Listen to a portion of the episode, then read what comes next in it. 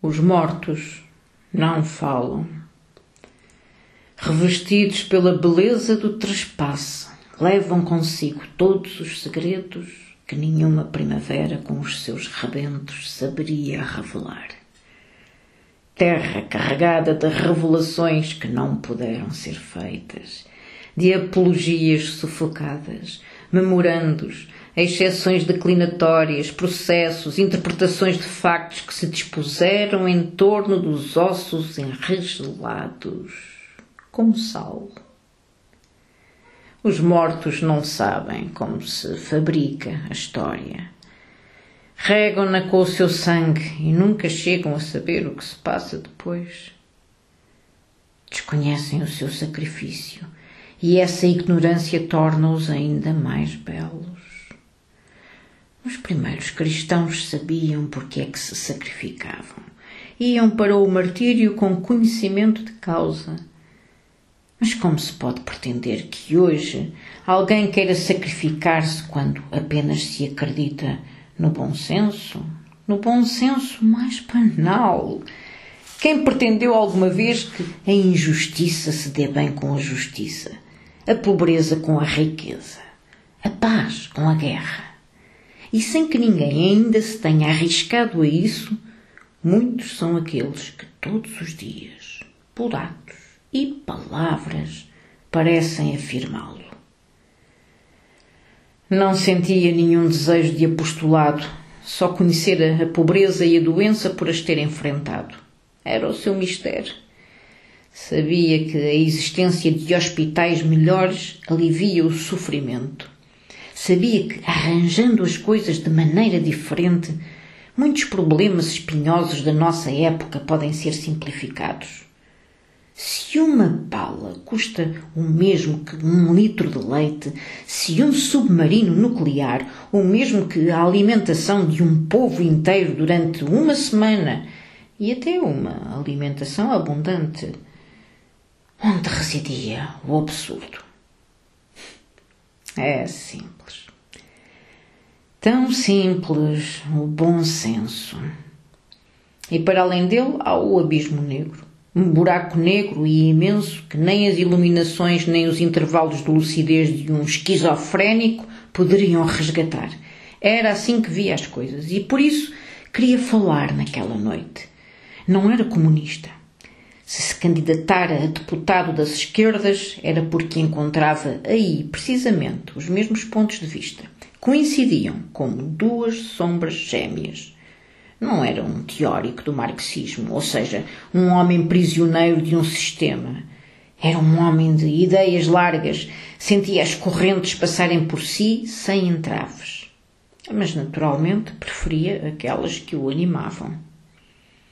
Porque chegar a crer que o sofrimento humano não se pode curar individualmente. Era em vão que tratava gratuitamente um sem número de doentes que se apinhavam no seu consultório todas as terças e sextas-feiras à tarde. Não servia para nada.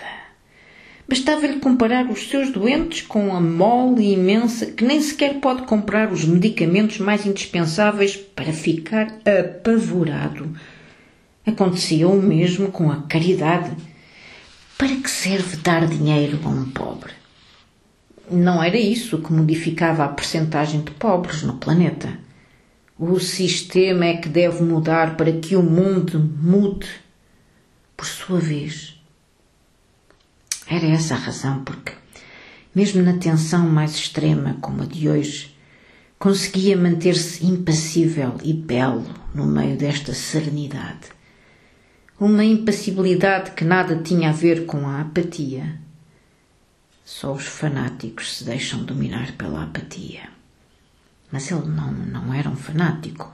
Limitava-se a crer que o bom senso, o simples bom senso, devia triunfar mais uma vez. Certas palavras tinham de voltar a encontrar o seu verdadeiro sentido, certos atos a sua força original. Não se tratava de concordar ou não. Tratava-se simplesmente de ver ver que o mundo verca sob o peso de uma ameaça, ver que os militaristas são sempre uns imbecis e uns atrasados mentais, que os monopólios têm a obrigação de defender os monopólios para interesse dos monopólios.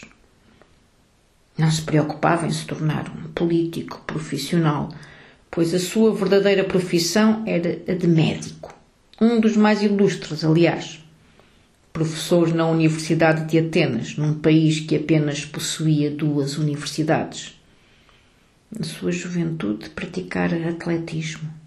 Fora mesmo um campeão balcânico Agora que o seu corpo se tornara pesado com os anos, o pensamento desenvolvera-se em seu lugar. Roubara-lhe a forma.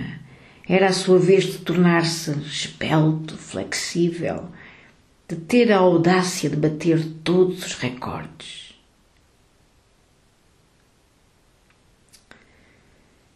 Não tinha ilusões. Sabia que não estava só que a bem ou a mal devia entrar num canal que desembocasse no mar.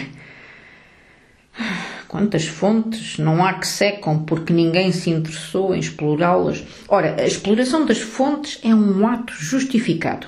Nas entranhas da terra, onde reina um frio sideral, repousam os metais: o ferro, o estanho, o cobre, o ouro. Um dia aparecem homens que precisam deles e arrancam-nos à escuridão.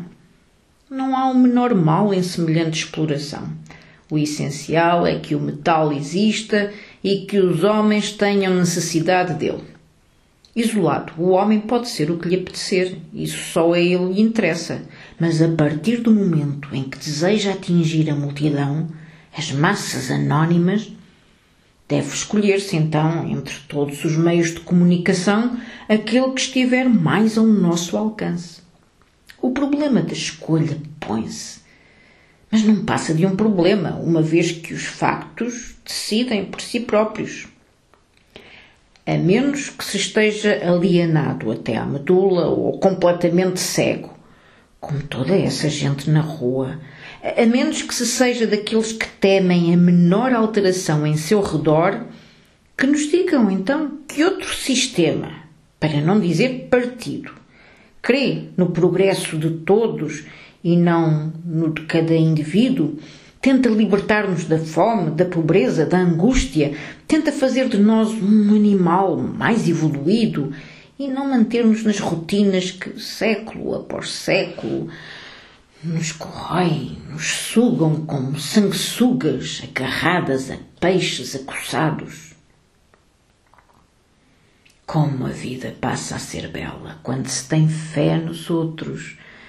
Como as mulheres parecem mais mulheres e os homens mais homens, tomando apenas como exemplo os dois polos essenciais da perpetuação e não estes seres mesquinhos que não cessam de se multiplicar, estes seres desgarrados, abismados em nebulosas de sonhos sem consistência, em práticas de bruxaria e eclipses lunares.